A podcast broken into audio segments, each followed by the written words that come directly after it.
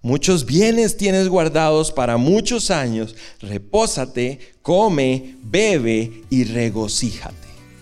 Puro ñoño, ¿verdad? Núcleo. Hacemos vida juntos. Buenas, buenas. ¿Cómo están todos? ¿Bien? Sí, qué bueno verlos nuevamente. Gracias y me uno a las palabras de doña Vicky. Nosotros soñamos con una iglesia que no sea una iglesia zoológico. ¿Saben cómo es el zoológico? Aquí están los monitos de oración. Ese es el equipo que ora. Entonces solo ellos oran.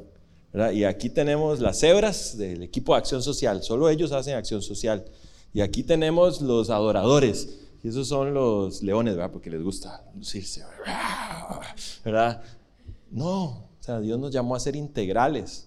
Amén. Entonces soñamos con una iglesia que tenga carga por la acción social que cuando digan, hay una actividad de acción social, no digan, ah, sí, ahí está doña Vicky, Lau y, y, y Gaby. No, no, yo soy parte de la acción social. Dios me dio manos para hacer los brazos de Jesús en este mundo. Amén. Así que los retamos y les damos gracias también porque gracias a ustedes pudimos hacer esto. Ok, vamos a continuar dentro de la serie Ruta 24. Y hemos venido hablando acerca de la importancia de predecidir, ¿verdad? Ruta 24 es una serie de siete enseñanzas, bueno, hicimos la introducción y seis temas por sí solos, que consideramos nos van a ayudar a alcanzar propósito en este año 2024. Así que hemos dicho a Dios que nos ayude a tomar acciones antes del momento de decisión. De, hablamos también de cómo nuestras decisiones definen nuestro destino. Y hemos puesto esta frase que dice, cuando me enfrente con determinada situación, he predecidido tomar esta acción. Cuando me enfrente con esta situación, he predecidido tomar esta acción. Hablamos eh, de ser consistentes, ¿verdad? Hablamos también la segunda semana. ¿Cuál fue el tema la segunda semana? ¿Quién me recuerda? De ser prudente, muy bien. Y la semana pasada Lau nos dio una enseñanza que a mí me encantó de ser devotos. Y como devoto es apartarme para estar con Dios. Así que hemos decidido tomar acciones antes de estar en momentos de situación. Y la siguiente eh, imagen que aparece por acá es lo que hemos venido diciendo durante estas semanas. Y ese gran yo soy que está en el centro no es Vladi, no es Laura, no es Isaías, no es Doña Vicky, no, ese es Dios, el gran yo soy, es el que me permite poder declarar, yo soy consistente, yo soy devoto, yo soy prudente, yo soy generoso, yo soy fiel y yo soy disciplinado. Y yo estoy convencido de que si logramos hacer estas seis cosas, este año va a ser un año distinto para nosotros como hijos de Dios. Entonces, vamos a ir al tema de hoy. El tema de hoy está bonito. Diga conmigo, bonito. Entonces, yo le he pedido a Dios que me dé mucha gracia para este domingo y vamos a ir al verso. Vamos, hoy vamos a ver mucha Biblia. Entonces quiero que vayamos al libro de Hechos, capítulo 20, versículos 33 al 35, y yo le voy a leer lo que dice. Dice, está Pablo hablándole, no a los hechos, ¿verdad? Hay una vez escuché a alguien, y Pablo le estaba hablando a los hechos, no, los hechos son de los apóstoles. Vamos a ver ahora después a quién le estaba hablando Pablo, pero dice, no he codiciado ni plata, ni la plata, perdón, ni el oro, ni la ropa de nadie. Sigue Pablo hablando y les dice, ustedes mismos saben bien que estas manos se han ocupado de mis propias necesidades y las de mis compañeros. Con mi ejemplo les he mostrado que es preciso trabajar duro para ayudar a los necesitados. Recordando las palabras del Señor Jesús, hay más dicha en dar que en recibir. Y he titulado a este mensaje, Los ricos también lloran. los ricos también lloran. Así que vamos a ver lo que Dios nos tiene hoy preparado. Abra su mente, sus oídos y apunte porque Dios nos va a hablar. Saben que siempre nos gusta buscar alguna historia, a veces se puede, a veces no. Y ¿sabe cuáles son las dos cosas que a mí más me cuesta a la hora de hacer una enseñanza? Yo a veces la enseñanza la tengo lista y me falta así el título y el ejemplo. Siempre yo, Señor, proveeme un ejemplo, proveeme un título, ¿verdad? Y a veces me cuesta, pero me, me, di cuenta de algo. Ustedes saben, muchas de las historias que a veces les hemos contado como ejemplos se remontan al tiempo que Lau y yo estuvimos como misioneros en Estados. Y me di cuenta de algo. Y es que en ese tiempo, Lau y yo nos expusimos a una forma y a una relación con Dios que nos sacó totalmente de nuestra zona de confort. Y pudimos ver cosas de Dios que no habíamos visto antes de eso. Así que esta historia va por ese lado. Cuando Lau y yo estuvimos el primer año de casados, nos fuimos para Estados, yo creo que ya se los hemos dicho, pero nosotros no sabíamos cuánto nos iban a pagar. ¿Okay? Si me lo dijeran hoy otra vez, lo haría distinto. ¿verdad? Pero en ese momento, nuestro sentido y nuestro deseo de servir fue, vamos, la ingenuidad de ser joven, ¿verdad? Y nos fuimos. Y cuando llegamos allá, nos dimos cuenta que sí nos iban a pagar, pero que apenas nos alcanzaba para subsistir. ¿okay? Yo les he contado que literalmente, y Dios no me deja mentir, literalmente una coca en lata se salía del presupuesto y no podíamos comprarla fuera de lo que nos alcanzaba. Así que Lau y yo estábamos en esa situación, pero estábamos, y les soy también honesto, felices, estábamos contentos, sentíamos que estábamos haciendo el propósito de Dios para nuestras vidas. Y un día, después de la reunión de jóvenes, salimos a cenar. Que las cenas eran Wendy's, ¿verdad? Eh, que era lo que nos alcanzaba ahí, KFC de vez en cuando.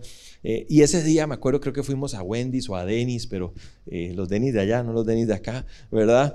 Y llegamos eh, a, comer, comimos, íbamos con unos amigos de la iglesia, una pareja, y esta pareja había invitado a una persona nueva. Y esa persona se nos unió y, nos eh, fue en el carro con nosotros, comimos, y luego nuestros amigos nos fueron a dejar y iba esta persona nueva. Hablábamos, no sé qué, todo bien, qué bueno que viniste, bueno, genial, nos dejan en los apartamentos donde vivíamos. la y yo nos metemos al, apartamento y a los cinco minutos me llama mi amigo y me dice, Vladi, vos podrías salir de nuevo al lobby de los apartamentos, es que queremos decirte algo. Ok, y yo ya vengo, salgo al lobby y cuando estoy en el lobby me dice el, el amigo mío, es que mi amigo, el muchacho nuevo, no me acuerdo ni el nombre de él, quiere decirte algo. Y yo, sí, claro, dígame, yo asustado, ¿verdad? Y me dice, llevo 15 días en que Dios no me deja gastar estos 300 dólares. Y yo, y me dice, y hoy Dios me estuvo diciendo toda la noche que estos 300 dólares eran para ustedes. Y yo toda la noche he estado peleando con Dios al punto que me fui sin dárselos. Pero en estos cinco minutos ha sido tanta la intensidad que le dije a mi amigo que los llamara y que me tenía que devolver. Y esto es de parte de Dios para ustedes. Yo me quedé sorprendido. Le voy a decir por qué. Porque Lau y yo no andábamos diciendo, uy, mira qué mal la estamos pasando. Me regala el o tal vez la cara se notaba, pero nosotros, ¿verdad? Dignos por dentro, ¿verdad? Que no se note la miseria, Laura, le decía yo, ¿verdad? No, no era que andábamos hablando a la gente que ocupábamos plata, vivíamos en un lugar bonito, o sea, no era que, que habían señales evidentes de que había limitación financiera, ¿ok? Pero para mí fue una forma increíble de ver a un Dios tangible, a un Dios cuidando de mis necesidades. ¿Y por qué les cuento esta historia? Porque creo que como iglesia tenemos como una doble percepción de las finanzas. Cuando Dios me da y me provee, las finanzas son una de las cosas más espirituales que hay en la vida de un cristiano. Pero cuando Dios me pide, uff, como que uno dice, ¿será que me están eh, manipulando? ¿Será que me quieren quitar? ¿Será que me va? Entonces, les cuento esta historia porque creo que eso nos pasa, ¿ok? Creo que eso nos pasa. Hoy vamos a hablar de ser generoso, ¿ok? Hoy vamos a hablar de ser generoso. Y ahorita vamos a llegar a un punto, pero quiero contarle el contexto de Hechos, el, versículo que leímos de Hechos. El contexto es el siguiente, si usted se va al principio del texto, dice que Pablo llamó a los líderes religiosos de la iglesia de Éfeso. Cuando Pablo le dijo esas palabras, ustedes se los voy a leer de nuevo, dice, no he codiciado ni plata ni oro ni la ropa de nadie, ustedes mismos saben bien que estas manos se han ocupado de mis propias necesidades y las de mis compañeros. Con mi ejemplo les he mostrado que es preciso trabajar duro para apoyar a los necesitados, recordando las palabras del Señor Jesús, hay más dicha en dar que en recibir.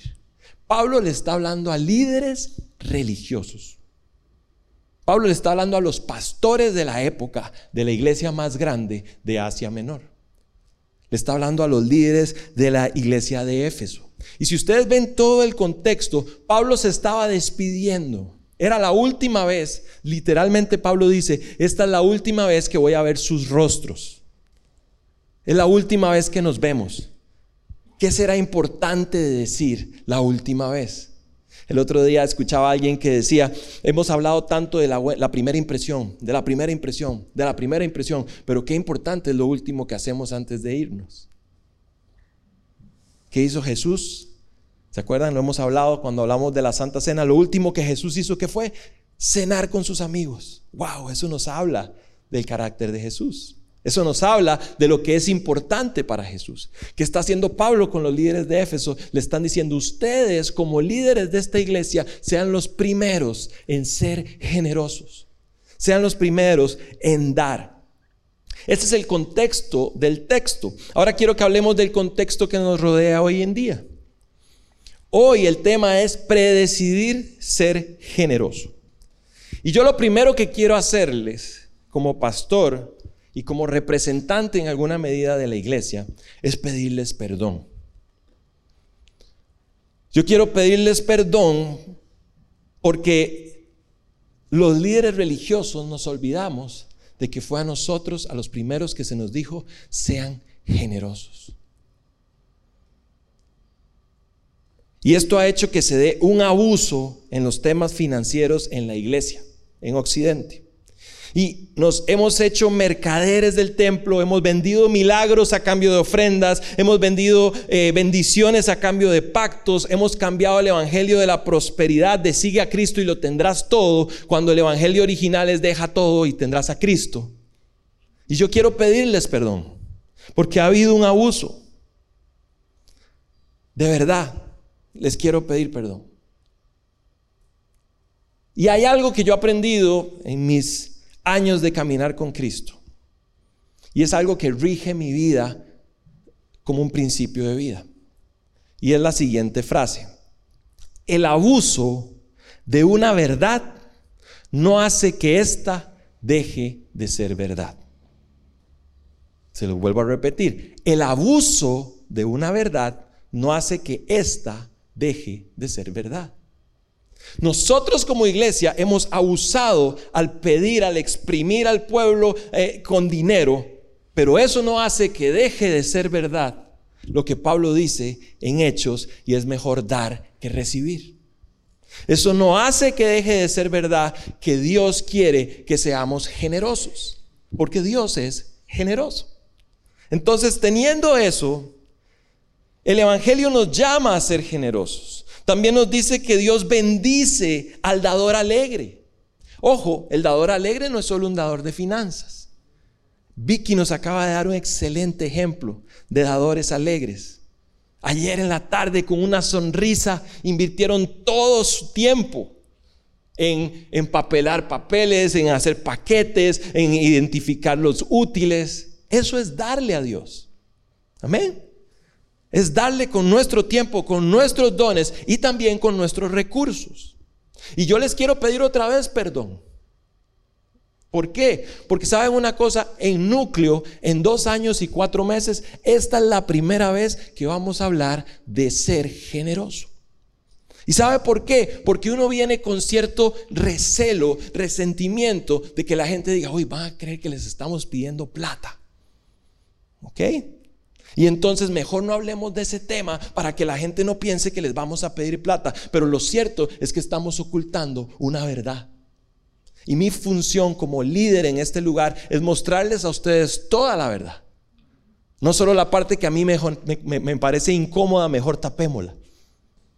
Entonces, teniendo eso en cuenta, quiero que indaguemos un poco en qué dice hoy la Biblia sobre ser generoso y por qué deberíamos predecidir ser generosos. La palabra original que Pablo usa en este, en este eh, versículo en Hechos, donde dice que Dios, que hay más dicha en dar que recibir, la palabra dicha es macarios. Y esa palabra significa supremamente bendecido, dichoso. Y la otra palabra que me encantó es didomi, que es dar. Como ya hemos ido aprendiendo, en el griego solo hay dos tiempos verbales. Pasado y a ver quién se acuerda. Bien, José. Se eximió José. Pasado y presente continuo. O sea que si nosotros estamos leyendo este versículo con la, con la forma en la que nosotros lo, lo entenderíamos, Pablo lo que dice es, dichosamente bendecido es estar dando versus estar recibiendo. Es más dichosamente bendecido aquel que está continuamente dando que aquel que está continuamente recibiendo. Y tiene lógica, sí o no. Solo alguien que está continuamente bendecido puede estar continuamente dando. Y solo alguien que está en necesidad es alguien que está continuamente recibiendo. ¿Sí? Entonces le hago una pregunta, ¿de qué lado nos gustaría estar? Ok, ya por ahí Felipe dijo que él quiere estar del lado de los bendecidos. Escuche esto, nunca nadie ha sido generoso accidentalmente. Nunca. Nadie ha sido generoso accidentalmente. Nosotros acabamos de hacer un acto de generosidad con estos chicos, pero no fue un accidente, ¿cierto? Hubo por ahí alguien que vio una necesidad. Y yo les digo a ustedes como iglesia, como todos somos parte del equipo de acción social, ¿cierto? Convirtámonos en identificadores de necesidades. Alguien por ahí dijo, hay una necesidad, necesitamos bendecir a unos niños. Ok, hagamos un plan, planeemos que la iglesia sea generosa. ¿Ok? La generosidad es una acción que tenemos que predecidir porque no es natural. Los teachers, los que trabajan con niños y los que somos papás, sabemos que si usted va y le pide a un niño de tres años una galleta, literalmente, yo he visto a mis hijos hacer así. Y lo que les quedó debajo de la uña eso es lo que me comparten. Porque la generosidad no es algo natural. Lo natural es pensar en mí, luego en mí y después en mí. Lo natural es ser egoísta. Entonces yo creo que pocas cosas reflejan más el carácter de Dios en nosotros que la generosidad. ¿Ustedes cómo creen que esas personas del video perciban a los hijos de Dios después de esta acción? pocas palabras van a ser más que una acción de generosidad.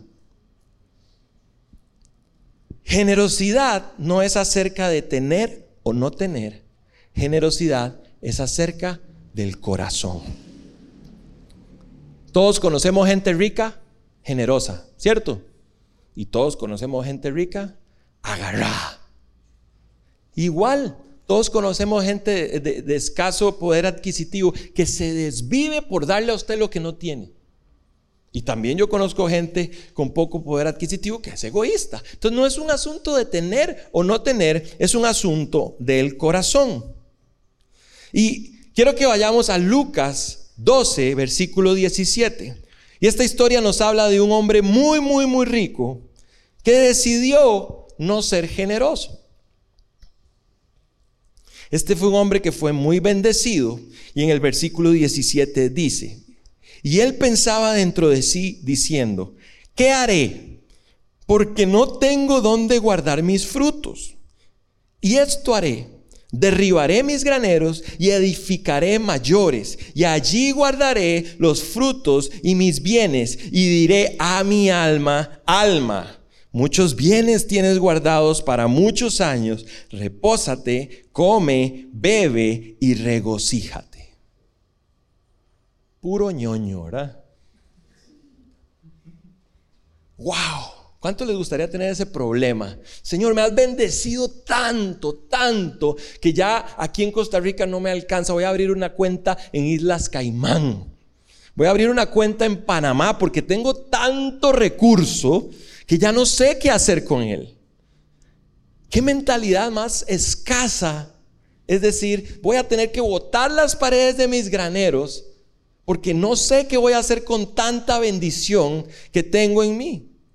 Versículos después, eh, la palabra de Dios dice que le dicen a este hombre, necio, hoy vendrán a buscar tu alma y ¿qué vas a hacer con todo eso? ¿Sabe una cosa? La sobreabundancia financiera no es sinónimo de plenitud.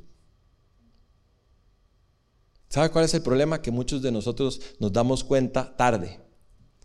Pero la gente que ha alcanzado estados de sobreabundancia financiera se dan cuenta que ahí no está la plenitud. Usted dice, ¿qué necesitará fulano, mengano? ¿Por qué no es feliz si lo tiene todo? Porque ahí no está todo. Decía doña Vicky ahora, ustedes no tienen idea la alegría de poder bendecir a otro. Y eso es algo que nos debe llenar el corazón y nos lo llena. Si queremos ser generosos, escuche esto, cuando tengamos más, aprendamos a ser generosos hoy. Porque ese hombre nunca fue generoso, ni cuando tenía poco ni cuando tuvo mucho. Entonces a veces decimos, no hombre, a mí me encantaría ser generoso, pero imagínense, yo apenas llego ahí la quincena, eh, digamos el 14 y 15, huevo duro en la mañana, huevo duro en la noche, ¿cómo voy a ser yo generoso? Bueno, si aprendemos a ser generosos donde estamos hoy, con lo que tenemos hoy, vamos a poder ser generosos cuando tengamos más. Hay una frase que me encanta que dice, si no eres feliz con lo que tienes hoy, no lo vas a hacer con lo que te falta. Si no somos plenos con lo que tenemos hoy, no lo vamos a hacer con lo que nos falta. Entonces yo hoy quiero compartirles dos puntos, dos puntos importantes para aprender a ser generosos. Voy a compartirles dos puntos para aprender a ser generosos.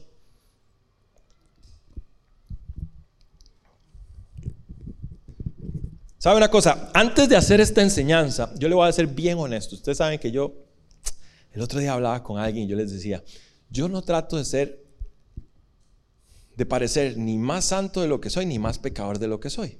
Yo trato de ser yo. ¿Por qué? Porque a mí me encanta que ustedes no tengan falsas expectativas en mí. Yo no tengo ninguna diferencia más que un llamado al cual asumí. Y probablemente Dios se lo había puesto a 7, 8 días antes. Pero yo tengo problemas con la generosidad. ¿Por qué? Porque a veces han abusado.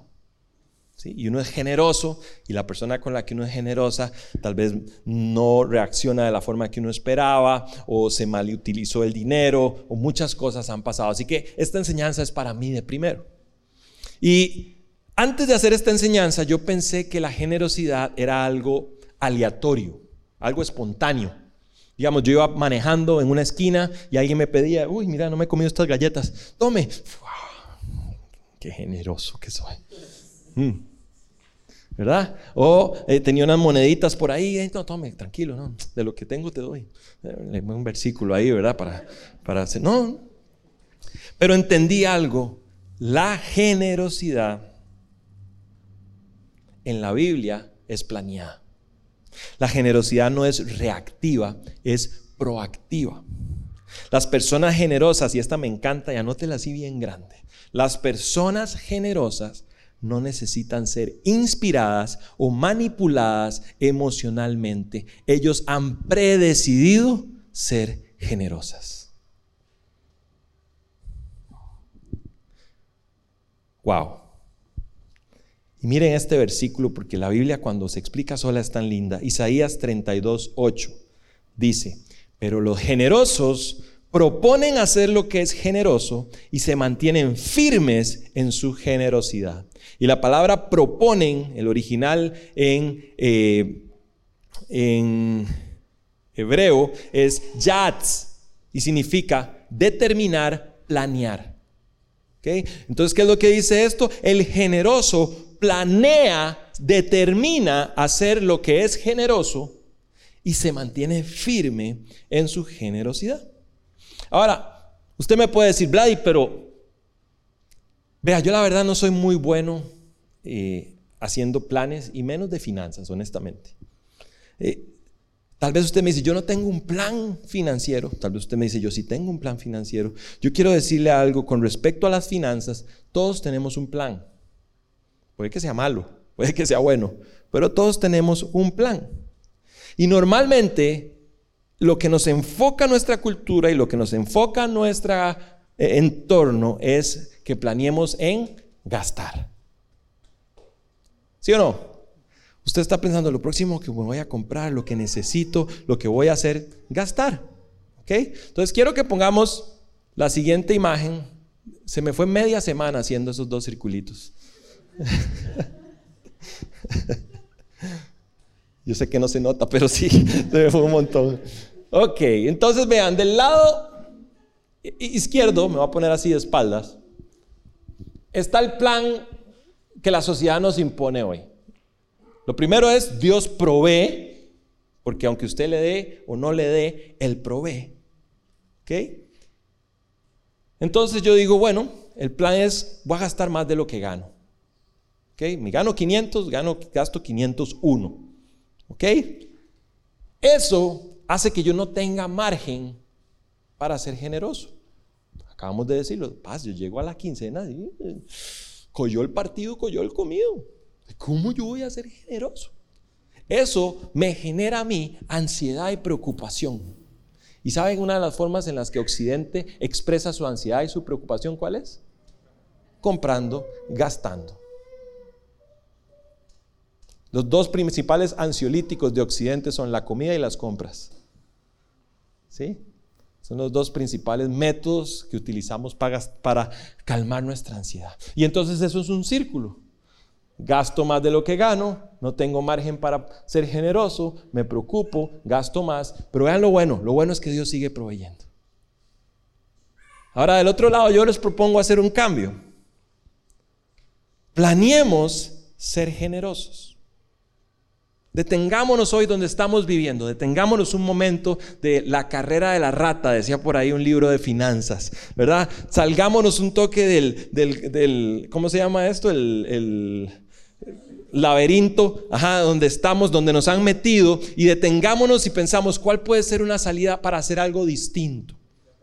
Y lo que nos dice la Biblia es, planeé ser generoso. Cuando yo soy generoso, construyo mi fe. Y cuando mi fe se fortalece, usted sabe que la fe puede crecer. Los discípulos le dijeron a Jesús, Señor, que nuestra fe crezca.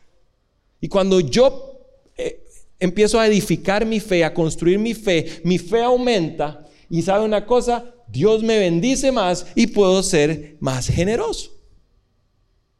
¿Sabe por qué yo decidí hablar de esto? Porque yo soy alguien fiel a Dios con las finanzas, me han enseñado a ser fiel a Dios con las finanzas. He sido bendecido por Dios, ¿cómo yo no voy a contar esto? Si yo no tuviera la moral para decirles a ustedes, yo no, no me pondría aquí delante, pero yo he visto a Dios bendecirme cuando doy. Entonces, les propongo que cambiemos el plan. Ahora usted me dice, Paz, pero ese plan suena un poco irracional para el mundo de hoy en día, como también suena irracional el plan de la sexualidad de Dios para nosotros hoy en día. Como también suena irracional el plan del matrimonio para nosotros hoy en día.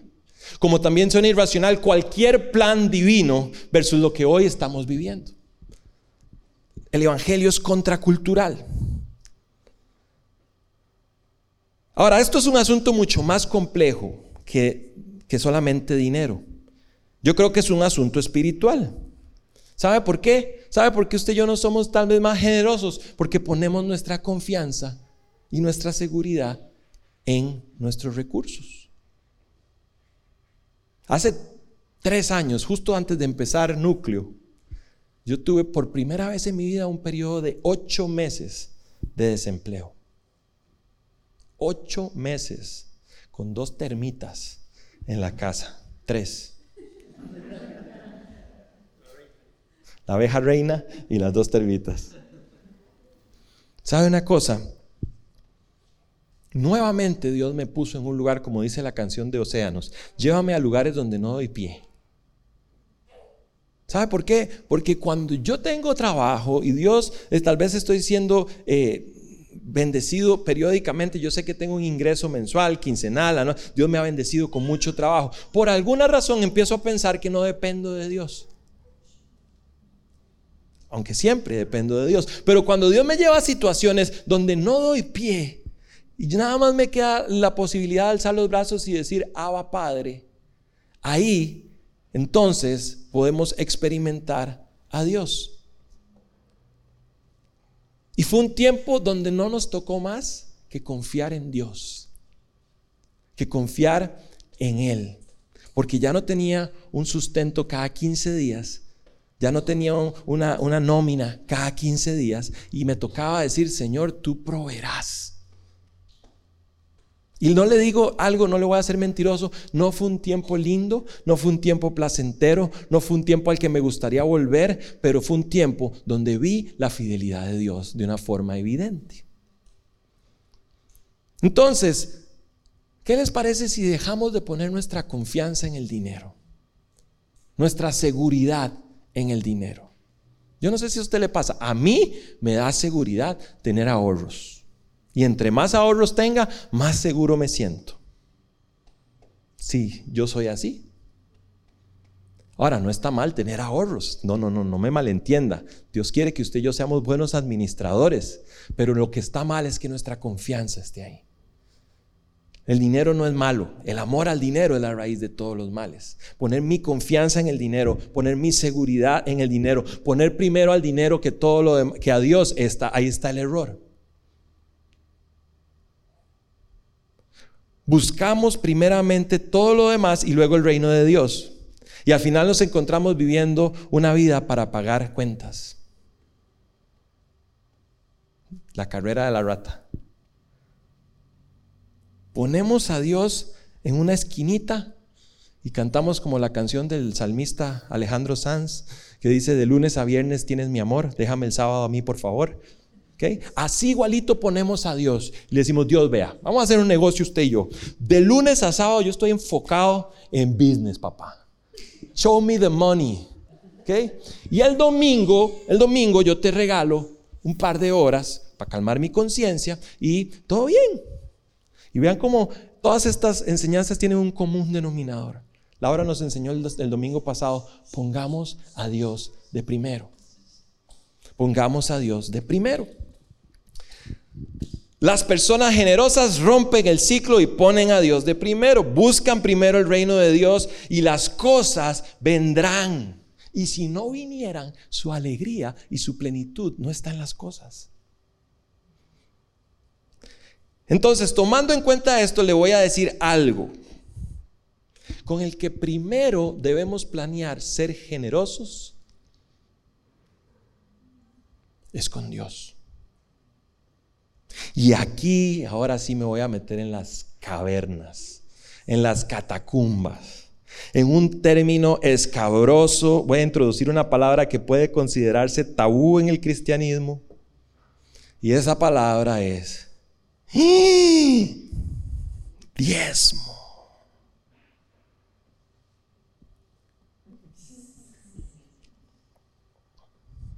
El concepto del diezmo se introdujo en el Antiguo Testamento. Y hay un versículo que le hemos dado jugo que no es jugando. Malaquías 3:10 dice, traigan íntegro el diezmo a la tesorería del templo, así habrá alimento en mi casa. Pruébenme en esto Dice el Señor de los ejércitos, y vean si no abro las compuertas del cielo y derramo sobre ustedes bendición hasta que sobreabunde. 66 libros tiene la Biblia, ¿sabían? ahí me puse a googlear, aproximadamente 31 mil más o menos versículos. ¿Sabe cuántas veces Dios dice, pruébenme?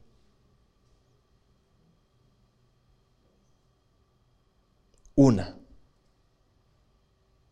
Pónganme a prueba, dice el Señor, y vean si no abro las compuertas de los cielos. Ahora usted me dirá, Vladi, tengo una duda y es muy razonable. Vladi, mire, yo he oído que el diezmo es algo que se introdujo en el Antiguo Testamento y que a nosotros no nos correspondería diezmar. Y le tengo una noticia, a usted no le corresponde diezmar, a mí no me corresponde diezmar si Dios no pone esa revelación en su corazón. Pero además le tengo otra noticia y quiero llevarlo al Nuevo Testamento en Mateo 23. ¿Sabe quién está hablando en Mateo 23? Jesús. Y Jesús en Mateo 23, 23, una vez más, ¿sabe a quién le está hablando Jesús ahora? A los líderes religiosos, a los pastores. Y dice, ¿qué aflicción les espera? Jesús era motivador, ¿verdad? ¿Qué aflicción les espera, maestros de la ley religiosa y fariseos? Y sigue motivándolos. Hipócritas, pues se cuidan de dar el diezmo sobre el más mínimo ingreso de sus jardines de hierbas, pero pasan por alto los aspectos más importantes de la ley, la justicia, la misericordia y la fe. Hasta ahí usted me dirá, ve Vladi, que el Antiguo Testamento es un tema, eh, perdón, que el diezmo es un tema del Antiguo Testamento y que hay cosas más importantes que el dinero. No, no, no, es que yo no le estoy diciendo que lo más importante es el dinero. Usted le está diciendo a Dios que lo más importante es el dinero. Porque se lo da todo excepto. No, mate al mensajero. Vea lo que dice el último versículo, la última parte del versículo. Dice, pero se pasan por alto los aspectos más importantes de la ley, la justicia, la misericordia y la fe. Es cierto que deben diezmar. ¿Qué está diciendo Jesús en el Nuevo Testamento? A los líderes religiosos es cierto que deben diezmar, pero sin descuidar las cosas más importantes. Decía mi mamá, lo cortés no quita lo valiente. No es ni diezmar y diezmar y ofrendar y darle todo a Dios, todos mis recursos, pero que Dios no se meta en mi vida íntima, en mi tiempo, en, mi, en, mis ataduras, en las cosas que tengo que entregarle a Él, en cómo manejo mi relación con mi esposo, con mi esposa, en cómo soy ético eh, y tengo integridad. Pero tampoco es voy a ser, voy a, voy a ser el, mejor en ética, el mejor en integridad, el mejor en esto, el mejor en otro, pero los, los, los recursos, las finanzas, my precious. Es un balance. Porque Dios quiere ser lo primero en todo. Ahora le pregunto a usted, en su todo, ¿las finanzas son parte? ¿Sí? Entonces, en ese todo, Dios quiere estar. Ahora, yo le voy a decir, eso es lo que dice la Biblia, que es lo más importante. ¿Qué veo yo? Yo veo que el amor tiene forma. Y una de las formas en que mido mi amor por Dios es ponerlo a Él de primero en todo. Y mis recursos son parte de ese todo. ¿Por qué? Porque el amor da. Si usted y yo decimos que amamos a Dios y no damos, y abro paréntesis con negrita y amarillo subrayado, no, en esta parte no le estoy hablando solo de dinero. Pero si usted dice que ama a Dios y no da, de su tiempo, de sus recursos, de sus talentos, de sus dones, usted cree en Dios. Porque el amor da. Y le tengo un versículo que todos conocemos que demuestra que el amor da. Juan 3, 16. Porque de tal manera amó Dios al mundo que dio Ahí está. No dice que habló, no dice que pensó, no dice que tuvo la intención. El que amó, dio. ¿Y sabe qué es lo que más me encanta de esto? Es Dios. Por concepto, Dios tiene de todo mucho. Dios pudo habernos dado, como decía aquel, de todo, todo, todo lo que me sobra. ¿Verdad? O sea, ¿qué, qué recurso es limitado para Dios? No, pero nos decidió dar aquello que solo tenía uno. A su único hijo. Uf, a su único hijo. Era el único, no había más. Y por amor a vos y a mí, Él decidió entregarlo. El amor da y Dios es el dador máximo por excelencia. Adivinen cuál es la palabra griega para ese por amor dio a su único hijo. Es la misma palabra que Pablo usó al principio en Hechos, es didomi. Y significa porque de tal manera Dios, Dios amó Dios al mundo que continuamente está dando a su hijo. Wow. Continuamente. Hey, me equivoqué hoy. ¿Y sabe qué hace Dios? Continuamente te estoy dando a mi hijo. Mañana alguien se va a encontrar con Jesús. Continuamente estoy dando a mi hijo. Ahora usted me puede decir, Vladi, pero se puede ser generoso de otras formas. Es más, yo le digo, se debe ser generoso de otras formas. Usted dice, tal vez la Biblia dice que le demos a los pobres, a las viudas, a los huérfanos. Y claro que sí, la Biblia lo dice, Pablo mismo lo dice. Timoteo literalmente dice que atender las necesidades de las viudas y de los huérfanos es el Evangelio puro. Y por eso en núcleo creemos en ser generosos. Pero una cosa no quita la otra. Con el primero que tenemos que ser generosos es con aquel que dio a su Hijo y que continuamente lo está dando. ¿Saben por qué? Porque si usted y yo creemos que Él es Dios, las viudas y los huérfanos no van a traer más recursos para seguir dando. Pero Él es fuente inagotable que sigue bendiciendo para que nosotros demos. Ojo, no estoy si hay algo que está en el corazón de Lau y mío, es acción social, es mostrar a Jesús. Yo creo que el evangelista más grande de este siglo va a ser el amor. Mostremos a Jesús con acciones, seamos generosos, bendigamos a los que no tienen. Pero para eso necesitamos una iglesia generosa. Entonces el primer punto que les dije es planeemos ser generosos. El segundo punto es vayamos un paso más. Vayamos un paso más. Voy terminando. Proverbios 21, 26 dice, hay quienes se las pasan codiciando todo el tiempo, pero a los justos les encanta dar. Hay quien se la pasa codiciando todo el tiempo, pero a los justos les encanta dar. Yo podría poner 10.000 ejemplos aquí en los que todos nos sintamos 3 grados menos rin tin No los voy a hacer. No quiero manipularlo. Yo hoy quiero llegar a su espíritu, pero no quiero manipularlo. Pero el, el versículo es clave. A los justos les encanta dar. A mí no me encanta dar, les soy honesto. Me cuesta. Me cuesta. Me cuesta meterme la mano en la bolsa. Pero he aprendido que es parte de mis disciplinas el darle a Dios y el darle a otras personas. Lucas 10:34. Lucas 10:34 nos cuenta la historia de una persona que decidió ir un paso más allá. Dice la Biblia que había un judío que estaba tirado en la calle, hecho una desgracia, todo herido, todo roto, todo enfermo, estaba muriéndose. Y una vez más Jesús nos vuelve a tirar a los líderes religiosos, la tercera vez de hoy. ¿Y sabe qué dice Jesús? Pasó un levita y lo vio y siguió recto. Pasó un sacerdote y lo vio y siguió recto. Y en eso pasó un samaritano, que para los que no lo saben, los samaritanos y los judíos te tenían traído. Eh, socialmente, eh, políticamente, no se llevaban bien, ni siquiera se hablaban muchas veces. Eran vistos casi que como enemigos. Y dice que pasó un samaritano. Y este samaritano decide hacer algo. Y ojo lo que dice el versículo 34. Dice, se le acercó este samaritano al judío y le alivió las heridas con vino y aceite de oliva.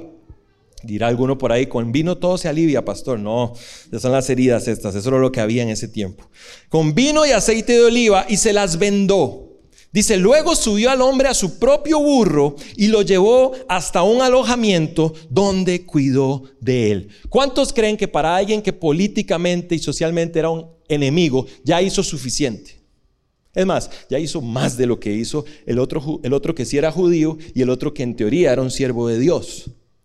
Pero ojo lo que dice el versículo 35, va un paso más allá. Al día siguiente le dio dos monedas de plata al encargado de la posada y le dijo, cuida de este hombre. Y si los gastos superan esa cantidad, te pagaré la diferencia la próxima vez que pase por aquí. Wow. Un paso más allá. No hizo solamente lo que se esperaba que hiciera, un poco más allá.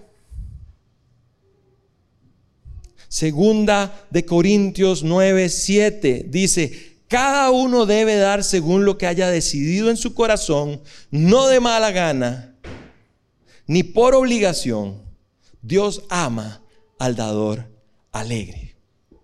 Iba a poner un video ahí de un dador alegre que anda por las redes que pasa a dar la ofrenda así, ¿verdad?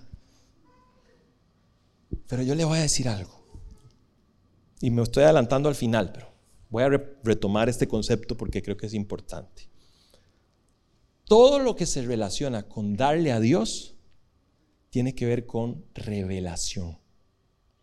La palabra revelación la hemos espiritualizado mucho, la hemos mistificado mucho, pero revelar cuando usted va, a, van a revelar el último modelo de un carro, ¿qué es lo que hacen? Y con ustedes el nuevo, ¡pum! Y, sale el carro. Revelar es algo que estaba oculto, ahora es visible. La adoración es una revelación. Cuando hablo de, adoración, hablo de, de, todo lo que está asociado a ese concepto. Y dar es adoración. ¿Por qué le digo esto? Porque necesitamos que Dios se revele a cada uno de nosotros para poder ser generosos. Y esa puede ser una excelente oración en nuestras vidas. Dios, revélate a mí de tal forma que a mí no me duela ser generoso, sino que yo sea un dador alegre. Entonces, el dador alegre es el que viene a las 7 de la mañana un domingo a servir y viene sonriendo. Pero puede haber otro que viene amargado. ¿Para qué me metí en esta vara, John? los dos están honrando a Dios, pero Dios bendice a uno. No, no, no lo mata el mensajero, pero Dios bendice al que viene alegre.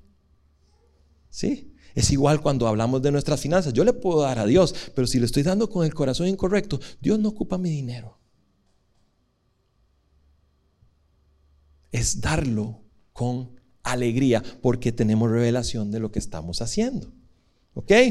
Vamos terminando. ¿Por qué hoy quise hablarles de esto?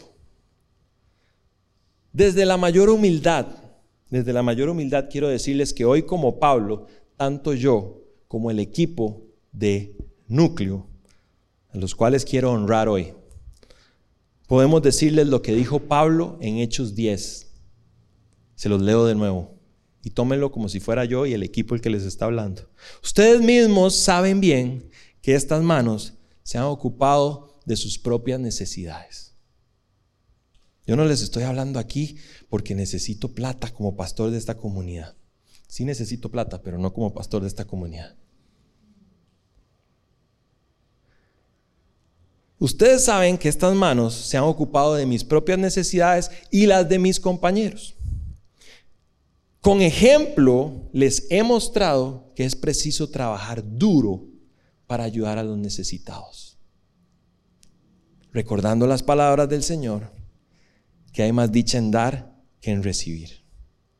De todo corazón, Dios que me parto en rayo, no estamos detrás de su dinero.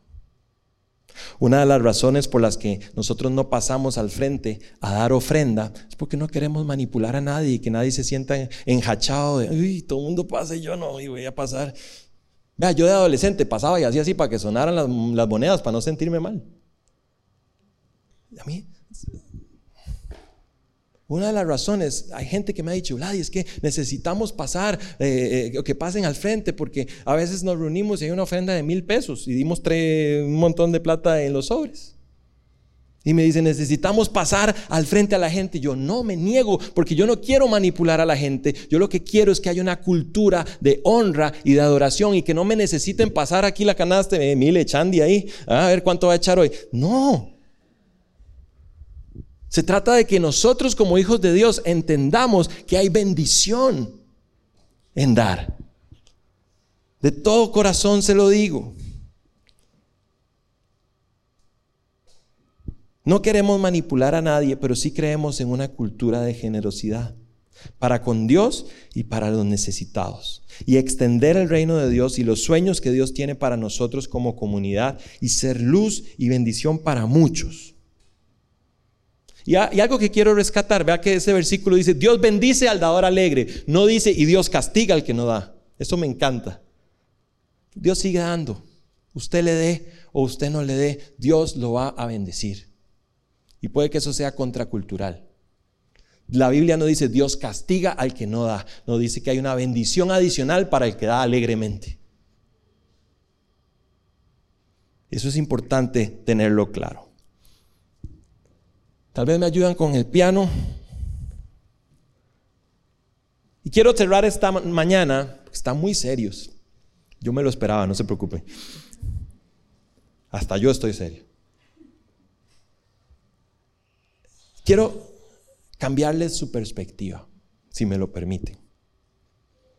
Es curioso cuando ampliamos nuestra mirada, a veces la perspectiva cambia. Ustedes han visto, hay un punto gerencial que dice que cuando usted esté metido tanto en un problema y no lo pueda resolver, aléjese un poco.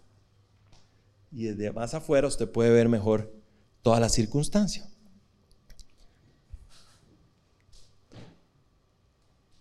El Banco Mundial dice que hay más de 1.900 millones de personas que viven con menos de 90 dólares al mes. No los estoy manipulando, les voy a dar datos. 90 dólares al mes, al tipo de cambio 45 mil colones al mes. 1.900 millones de personas viven con menos de 45 mil colones al mes. La mitad de la población mundial, que son más o menos 3.900 millones de personas, viven con menos de 165 dólares al mes, unos 82 mil colones. Ok, 1900 viven con menos de 45 mil y 3900 con menos de 100 de 82 mil. Eso suma más o menos 5.800 millones de personas que en general ganan menos de 82 mil colones al mes. En nuestro país el salario mínimo ronda los 345 mil colones. Y entiendo que hay situaciones aquí de situaciones. Algunos tenemos un trabajo estable, otros tienen un trabajo eh, inestable, otros tal vez la están viendo complicada, pero hablando de una generalidad, si nosotros tuviéramos al menos el salario mínimo, estaremos ganando ocho veces más que esos 1.900 millones de personas que les dije. Le hago una pregunta, ¿cómo percibiría usted a alguien que gana 8 o 12 veces más que usted? ¿Cuál sería la palabra para describirlo? Rico. ¿Estamos de acuerdo? Sí, millonario, 8, 10, 12 veces lo que yo gano. Entonces, desde el punto de vista de la mayoría del mundo, ojo, porque somos 7 billones de personas y les dije que eso suma 5.800, 5.900. Desde el punto de vista de la mayoría del mundo, usted y yo somos ricos. Usted y yo somos millonarios lo cual es una bendición, pero nos pone en una clara desventaja espiritual. Hmm. ¿Por qué? Mateo 19, 23. Entonces Jesús dijo a sus discípulos, les digo la verdad, es muy difícil que una persona rica entre al reino del cielo. Lo repito, es más fácil que un camello pase por el ojo de una aguja que un rico entre en el reino de los cielos. He escuchado 25 enseñanzas de este texto. He escuchado, he leído comentarios bíblicos, he visto eh, teorías y entonces dicen que el ojo de la aguja era una puerta pequeña que había para que los camellos entraran a las ciudades amuralladas después de que habían cerrado las puertas grandes, entonces que el camello se tenía que arrastrar y pasar así en cuclillas. Y entonces empezamos a complicarlo, pero después de 20 años, de un montón de eh, comentarios bíblicos, de información que he obtenido acerca de estos versículos, le puedo decir que cuando Dios cuando Jesús dice, les digo algo, la verdad es muy difícil que una persona rica entre al reino de los cielos. Lo que Jesús quiere decirnos es que es muy difícil que una persona rica entre al reino de los cielos. A veces la complicamos demasiado. No sé si era el camello, no sé si era la aguja, no, no sé. Lo que Jesús nos está diciendo es que es difícil. ¿Y sabe por qué? Porque los ricos encontramos satisfacción en otras cosas. Dejamos de depender de aquel que nos lo da todo. Y nos empezamos a creer autosuficientes. Estamos plenos, estamos satisfechos, no tenemos hambre. Hay, hay, una especie de comodidad interna que nos dice, ah, no estoy tan mal, no estoy como quisiera, pero no estoy mal.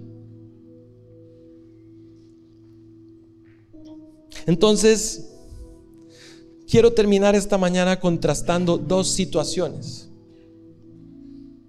Jesús en este versículo que acabamos de leer del rico, que es difícil que entre al reino de los cielos, estaba hablando a sus discípulos sobre un joven rico que lo llegó a buscar unos versículos antes.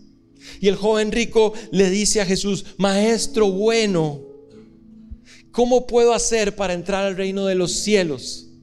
Y Jesús le dice, guarda todos los mandamientos. Y el joven rico le dice, ¿cuáles son esos mandamientos? Y Jesús le dice en el versículo 20. 19, perdón, no cometas asesinato, no cometas adulterio, no robes, no des falso testimonio, honra a tu padre y a tu madre, ama a tu prójimo como a ti mismo. A lo que el joven rico responde, he obedecido todos esos mandamientos. ¿Qué más debo hacer? Jesús le dijo, si deseas ser perfecto, anda, vende todas tus posesiones y entrega el dinero a los pobres y tendrás tesoro en el cielo. Después ven y sígueme. Cuando el joven escuchó lo que Jesús le dijo, se fue triste porque tenía mucho. A mí me vuela la cabeza Jesús porque era un joven ejemplar en todo. No cometas adulterio, honra a tu padre y a tu madre. Eh, todos los mandamientos, check, check, check, check, check, check. Sé generoso. Ouch. Tengo tanto. Yo estoy seguro que ese joven tenía tiempos devocionales, hablaba en lenguas. Pero ¿saben lo que pasa? Ese joven nunca entendió quién estaba al frente. No se trata de dinero, no entendió quién estaba al frente. De hecho, los escritos dicen que él se refiere a Jesús como buen maestro porque no identificó a Jesús como el Hijo de Dios, sino como un maestro más. Ahora contrastemos esto con otra situación de un hombre rico y terminamos. Lucas 19 nos cuenta la historia de Saqueo. Saqueo era un chaparrito así que vivía en Jericó, decía la canción. Y cuando Jesús pasó por ahí, a los cuatro años me aprendí esa palabra, a un sicómoro se subió. Ah, sirve algo la escuela dominical para jugar Scrabble. Sicómoro. Saqueo, si usted quiere saber más de saqueo, puede ir a una de las primeras enseñanzas del, del podcast donde hablamos de amigo de pecadores. Saqueo era el jefe de los recaudadores de impuestos. Lo más parecido a un cártel de la mafia de hoy en día. Los recaudadores de impuestos eran odiados por sus, por sus hermanos judíos porque los explotaban. El imperio romano les dijo, Laura, usted va a ser recaudadora de impuestos. Vaya y pídale a todos ellos 100 pesos, pero si usted les quiere pedir 150, los 50 son suyos. Y si no le pagan, y era hermana de la congregación. Imagínense la concepción que tenían esas personas del jefe de los recaudadores de impuestos. Contrastemos la situación porque el joven rico era ejemplar en todo y Saqueo era un pillo, un delincuente. Entonces Jesús le dice, Saqueo, bájate de ese árbol porque hoy me es necesario ir a tu casa. Y cuando Jesús llega a la casa de Saqueo, sin que nadie le pida una ofrenda, sin que nadie le pida el diezmo, sin que nadie manipule su corazón, Saqueo dice lo siguiente, Señor, daré la mitad de mi riqueza a los pobres, y si estafé a alguien con sus impuestos, le devolveré cuatro veces lo que le quité. Jesús responde, la salvación ha venido hoy a esta casa porque este hombre ha demostrado ser verdadero hijo de Abraham. El amor tiene forma. Un joven que aparentemente había hecho todo bien, no reconoció a Jesús al, frente de él. Un pillo, un pecador de pecadores, reconoce que delante de sí está el Hijo de Dios, el Salvador del mundo. Y cuando nosotros tenemos revelación de quién es Él, todo en este mundo nos parece baratija. ¿Por qué Jesús fue tan agresivo con el joven?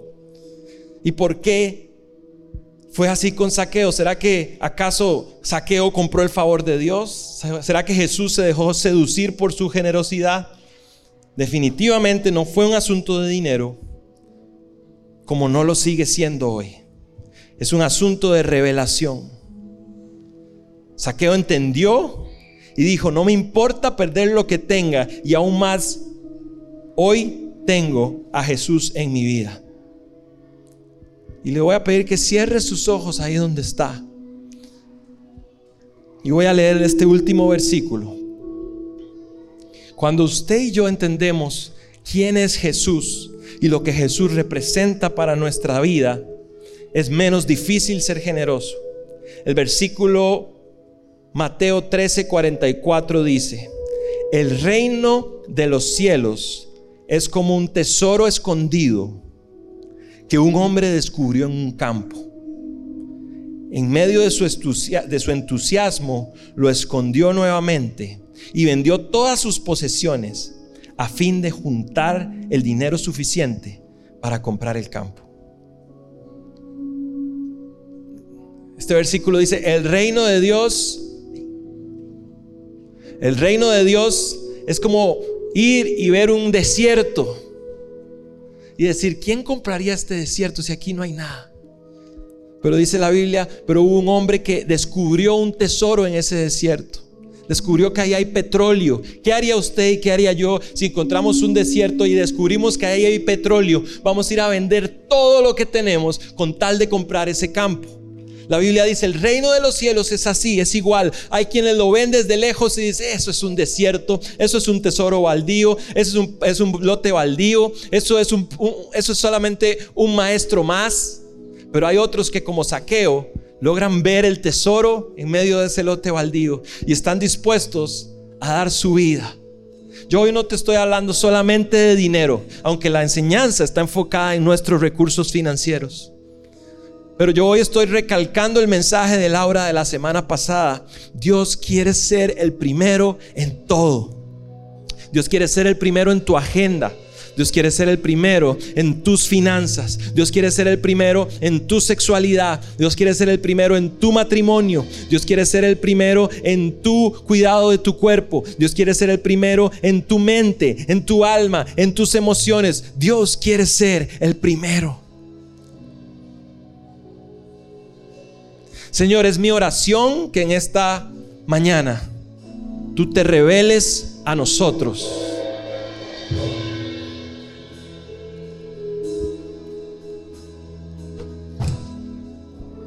Revélate a nosotros, Señor. Revélate como ese tesoro escondido. Yo te pido que tú quites argumentos, que quites toda ceguera que quiera impedirnos ver el reino de los cielos como lo que es verdaderamente. Que podamos entender que es dichoso y supremamente bendecido aquel que está continuamente dando. Padre, pon en nuestros corazones ese deseo de planear nuestra generosidad contigo y con las personas. Pon en nosotros ese deseo de ir un poco más allá, en pequeños detalles. Si alguien me pide algo, ¿cómo se lo puedo mejorar inclusive? ¿Cómo puedo dar más de lo que tú me has dado? Y mientras adoramos esta mañana, yo te pido, Espíritu Santo, que tú hables a cada corazón, a cada cuerpo, a cada mente, a cada espíritu, que tú te reveles como el dador por excelencia, que tú te reveles como ese tesoro incomparable que hoy llena nuestro ser y que eres digno de toda gloria, de toda honra.